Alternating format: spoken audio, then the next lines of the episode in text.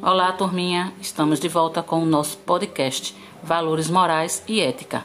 E hoje Yasmin nos trará a fábula O burro que vestiu a pele de um leão.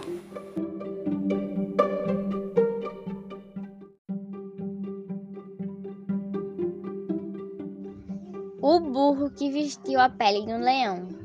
Um burro encontrou uma pele de leão que um caçador tinha deixado largada na floresta.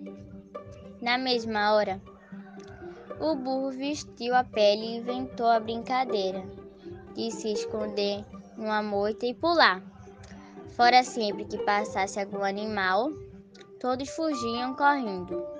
Assim que o burro aparecia, o burro estava gostando tanto de ver a bicharada fugir dele correndo, que começou a se sentir o rei leão em pessoa e não conseguia segurar um belo zurro de satisfação.